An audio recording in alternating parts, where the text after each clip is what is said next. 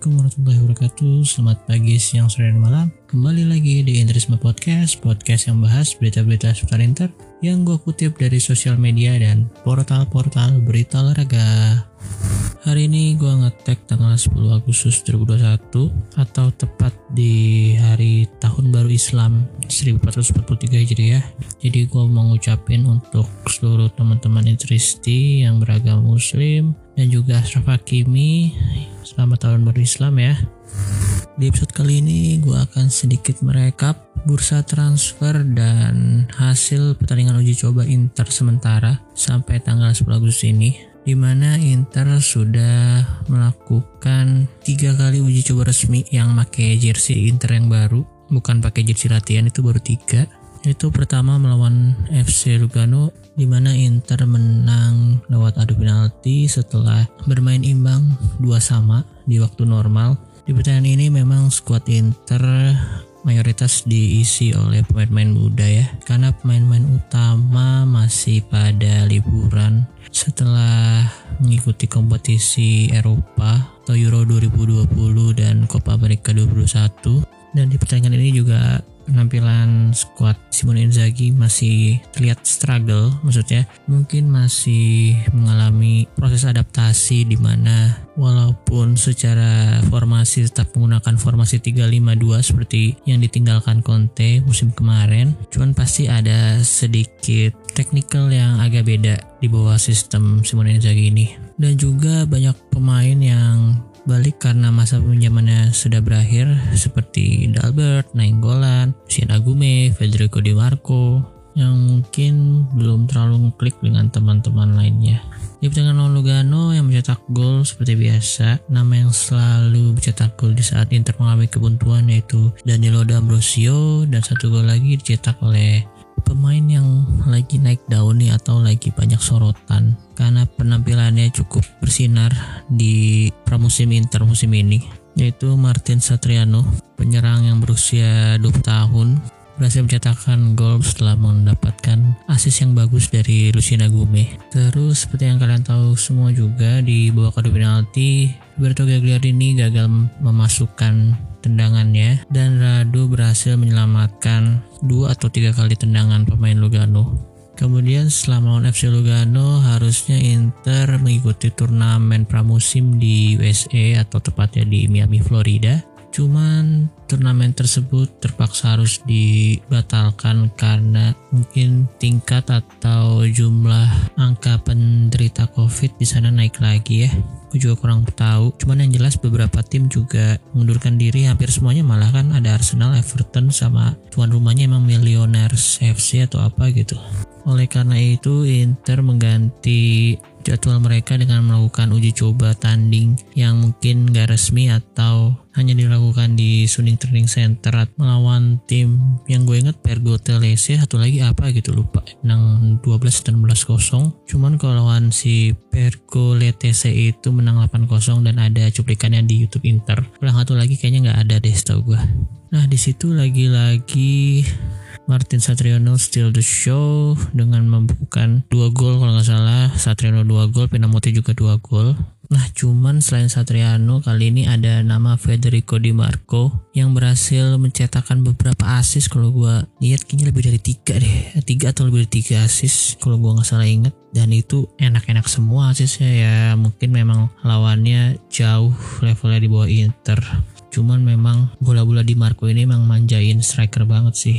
Itu kalau striker Icardi pasti seneng banget Icardi dan bisa jadi top skor kemudian setelah melawan Pergo LTC Inter melakukan uji coba resminya melawan Croton di mana Inter berhasil memenangkan laga tersebut dengan skor 6-0 gol pertama dicetak lagi-lagi oleh Martin Satriano setelah mendapatkan bola corner yang sangat baik dari Federico Di Marco lagi-lagi Di Marco ya yang ngasih assist. Kemudian gol kedua cetak oleh Federico Di Marco setelah mendapatkan terupas dari Hakan Calhanoglu. Terus gol ketiga kali ini Hakan Calhanoglu yang menunjukkan skillnya setelah mendapatkan bola terupas dari serangan balik kalau nggak salah dari Pinamonti saat itu. Terus dia dribble dari hampir setengah lapangan dan menendang atau memplacing bola bagus banget ke sudut kiri bawah penjaga gawang Crotone Kemudian gol keempat dicetak oleh Andrea Pinamonti, asis juga dari Federico Di Marco atau dari Calhanoglu gitu. Kalau nggak salah Calhanoglu tuh di sini satu gol tiga asis di pertandingan ini. Terus gol kelima cetak oleh Stefano Sensi,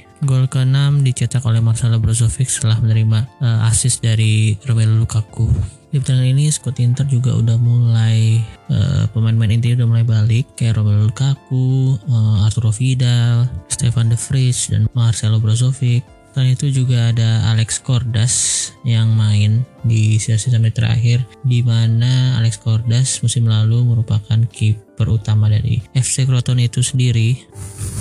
Oke selanjutnya kita ke pertandingan yang belum lama ini dimainkan oleh Inter yaitu melawan FC Parma tanggal 8 ya atau uh, Senin dini hari kalau waktu Indonesia. Di pertandingan ini juara Euro dan juara Copa America sudah balik dan langsung mengisi starting line up yaitu Lautaro Martinez, Nicolo Barella dan Alessandro Bastoni. Dan hasil dari pertandingan ini Inter menang dengan skor 0-2 di mana gol dicetak oleh Marcelo Brozovic di menit ke-59 setelah Inter bersusah payah menembus gawang Parma padahal peluangnya sangat banyak kalau nggak salah shoot on target sampai 30-an 31 mungkin tepatnya. Dan proses dari gol itu pun agak sulit ya karena tendangan pertama uh, Lautaro masih bisa ditepis oleh kiper Kemudian bola ribon uh, masih di kaki Lautaro. Lautaro akhirnya memberikan umpan ke Marcelo Brozovic dan dia tinggal mempressing bola ke sudut kiri atas kiper dengan lumayan kencang. Kemudian gol kedua dicetak oleh sang lucky charm atau sang jimat keberuntungan Inter yaitu Matias Vecino yang tampaknya di pertandingan ini udah mulai kembali menunjukkan performa yang bagus setelah musim kemarin hampir satu musim penuh uh, mendekap di bangku cadangan karena cedera. Dan ini dia mencetakkan gol header setelah menerima umpan lagi-lagi dari Federico Di Marco. Umpannya bagus banget emang itu crossingnya. Seperti yang gue bilang sebelumnya itu bola-bola kayak gitu tuh makanan Icardi atau luka aku banget sebenarnya aduh sayang banget oh ya di pertandingan ini juga sisi positifnya Sensi terlihat udah mulai balik ke performa terbaiknya ya. Uh, gocekan gocekannya udah mulai keluar lagi. Terus ya visi bermainnya udah mulai kelihatan lagi.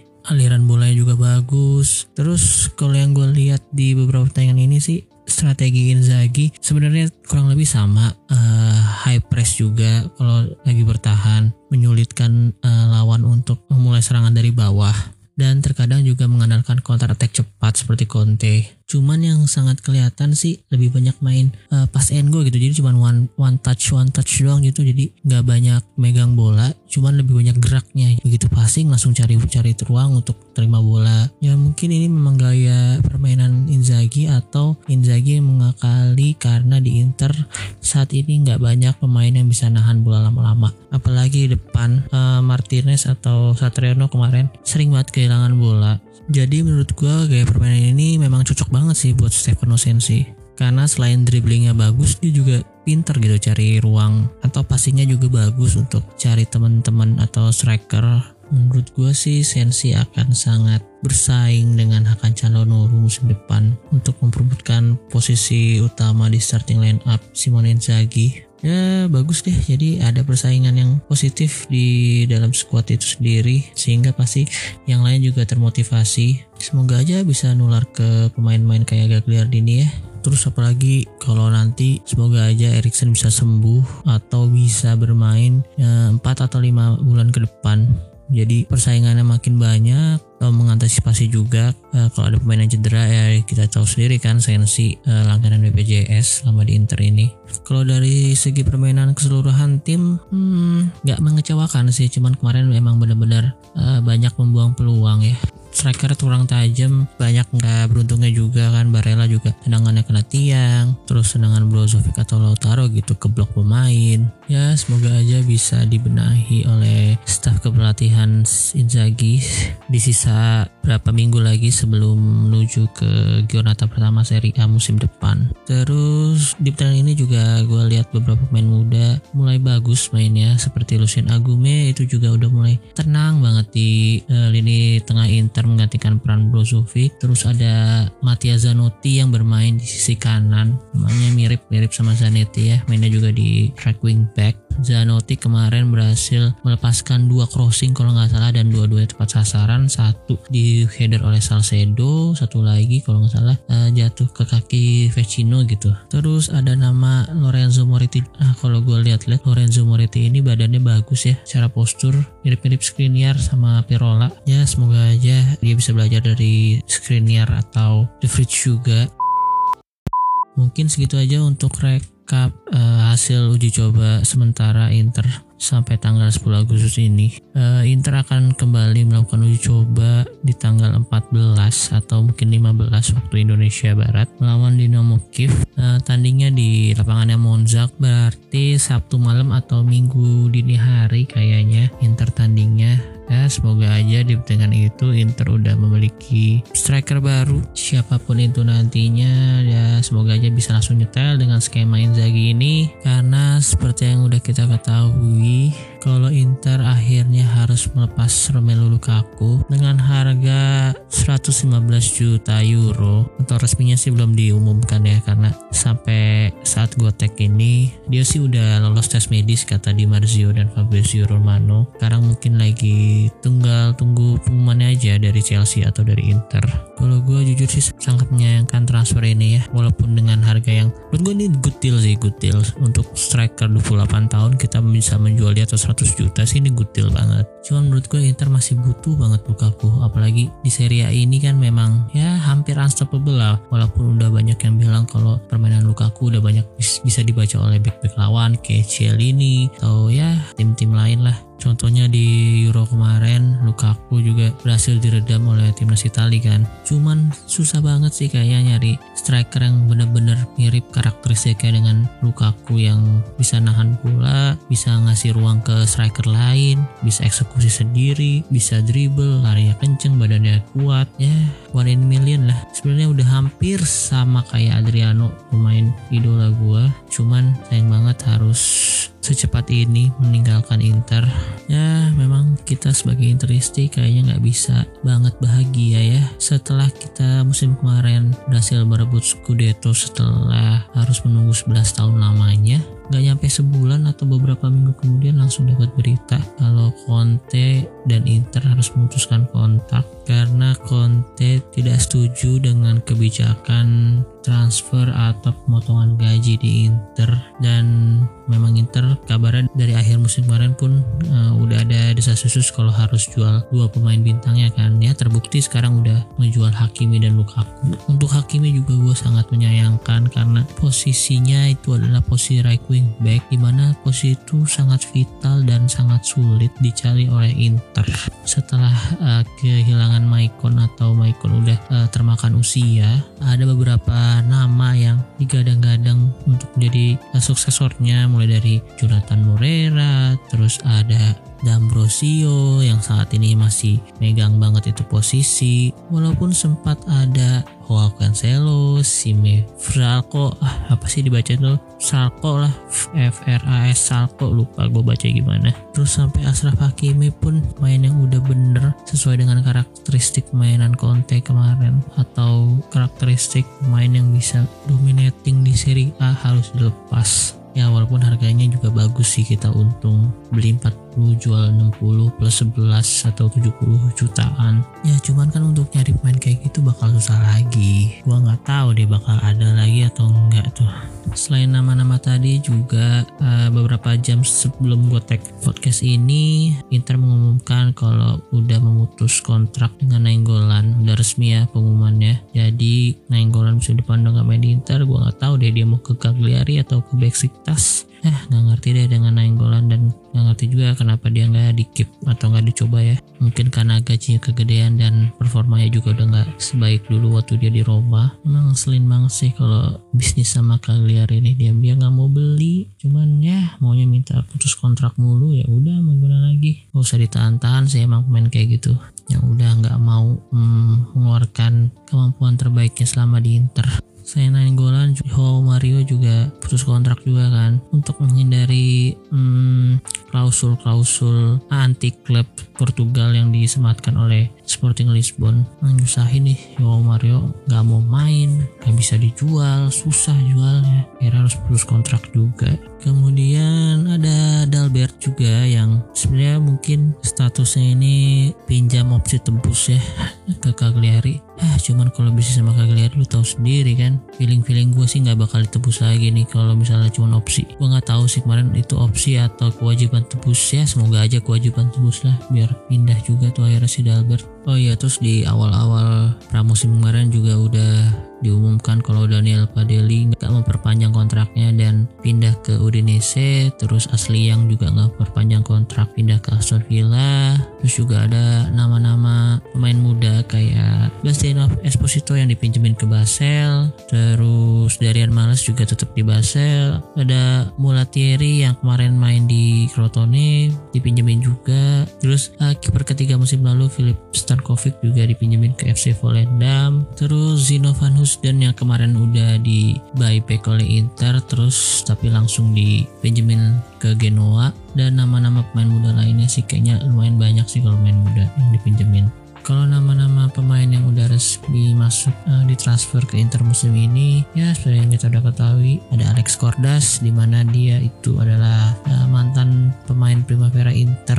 Kayaknya ini untuk mengakali homegrown player untuk main di UCL ya. Terus ada Zino Van Husden yang tadi gue sebut yang langsung dipinjemin lagi. Dia dibeli dengan atau di buyback dengan harga 16 juta euro. Terus ada Matteo Darmian yang sebenarnya musim kemarin itu masih di loan dan sekarang opsi pinjamnya di, diaktifkan di pusat transfer ini dengan harga dua setengah juta nih kalau menurut uh, situs transfer market. Terus pemain yang mungkin akan menjadi andalan Inter musim depan yaitu akan Calhanoglu yang uh, dibeli atau ditransfer dengan status free transfer dari klub tetangga yaitu AC Milan. Menurut gue sih kutil sih akan Calhanoglu. Dan emang gue udah pengen banget dia main di Inter dari waktu dia masih main di Hamburg ya kalau nggak salah ya. Iya kalau nggak salah tuh dia di Hamburg waktu itu. Udah mulai nunjukin kalau dia jago free kick terus akhirnya dibeli Bayer Leverkusen. Di situ juga dia masih bagus dan memang menonjol banget sih free kicknya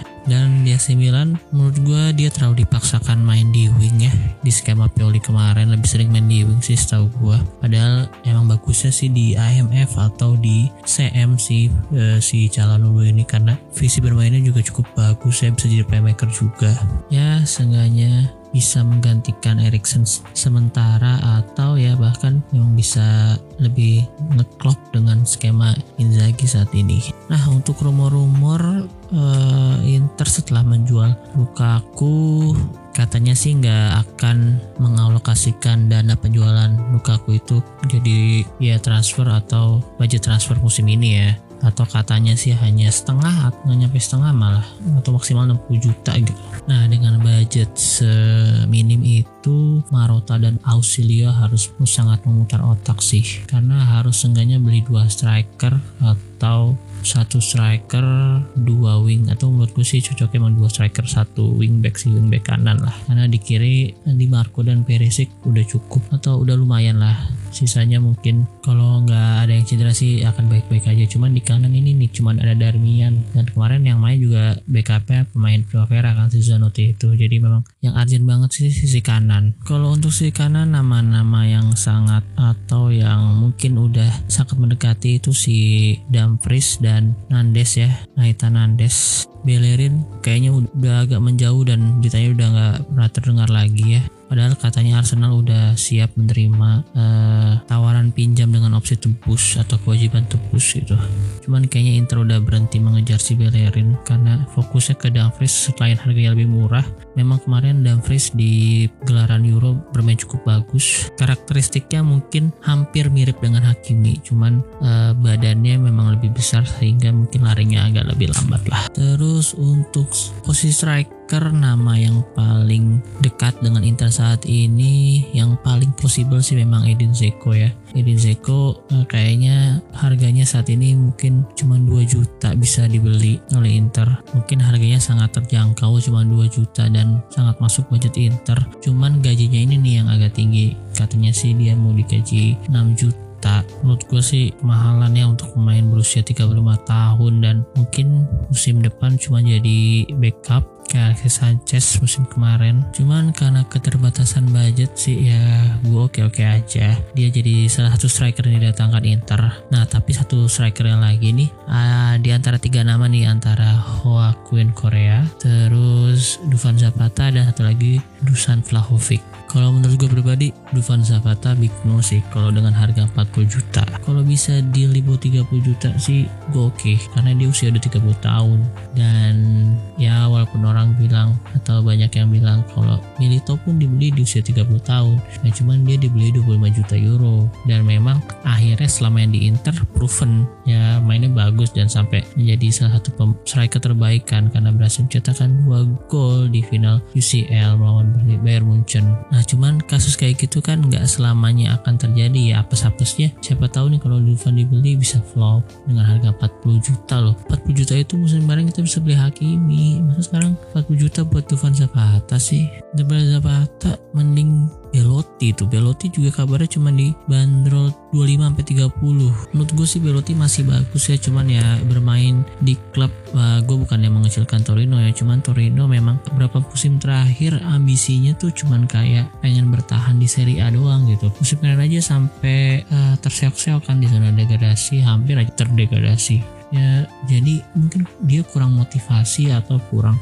support dari pemain-pemain lain di Torino juga kan. Gue yakin sih kalau dia main di tim yang lebih besar dia juga bisa semakin uh, lebih terasa lebih bagus gitu. Walaupun kemarin di Euro juga jarang dapat main saat dikasih menit juga kurang maksimal. Cuman Belotti lebih mending ya 25 juta buat Belotti daripada 40 juta untuk Zapata Belotti umurnya masih 27 atau 28 kalau nggak salah malah. Ya memang secara statistik musim kemarin si Zapata lebih bagus sih. Cuman kan Zapata juga main di Atalanta dengan sistem yang tepat mungkin dengan gaya permainannya kalau untuk Korea bagus sih. Uh, eh, gue setuju-setuju aja kalau Korea. Apalagi kabarnya harganya sekitar 35 juta. Cuman uh, eh, gue lihat Inter sih saat ini lebih butuh striker yang mirip-mirip dengan Lukaku lah. Bisa uh, narik penjagaan lawan terus bisa nahan bola. Kalau Korea kan lebih ke tipe striker yang mobile ya. Mirip-mirip sama Lautaro juga sih dia juga bisa main di second striker kan biasanya kalau di Lazio cuman kalau di skema Inzaghi sih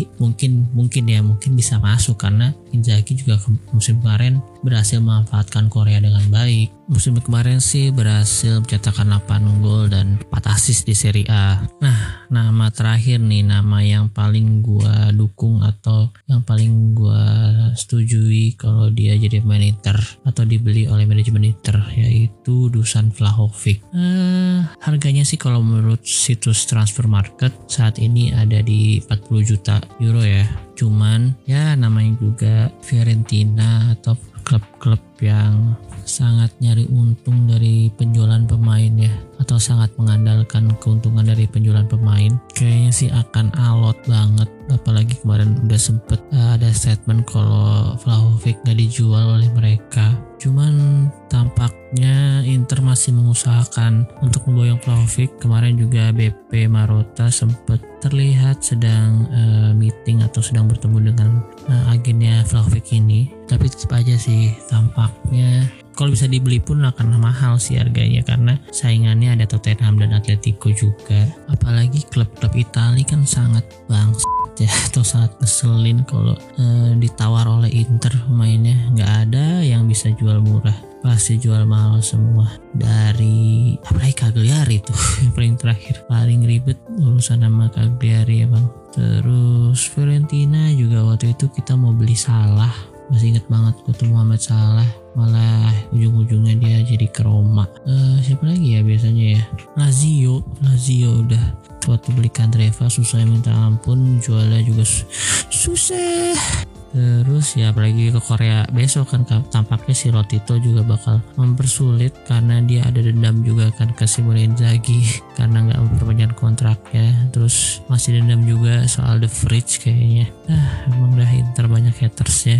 Ini kalau uh, Bebaro tak bisa ngedilin di harga 50 juta sih good deal sih masih good sih worth it sih untuk Dusan Vlahovic. Karena dia masih 21 tahun terus musim kemarin berhasil mencetakkan 21 gol. Jumlah yang cukup banyak ya untuk seorang pemain muda di Serie A. Dan yang gue senengin juga karakteristiknya berpotensi untuk bisa jadi seperti Lukaku sih. Karena badannya juga gede tingginya 1,9 terus larinya juga kencang gue inget banget tuh yang gol dia uh, penyama kedudukan. Kalau nggak salah skor jadi 2-2 tuh ketika lawan Inter. Uh, di menit akhir dia uh, sprint dari tengah lapangan giring bola dan berhasil mencetakkan gol dengan kaki kirinya ke gawang Handanovic ya menurut gue ada potensi yang bagus lah di main ini. Kalaupun 60 juta ya masih dimaklumi sih. Eh, dan value jualnya juga masih bisa bagus kalau nanti nggak cocok di Inter cuman dari beberapa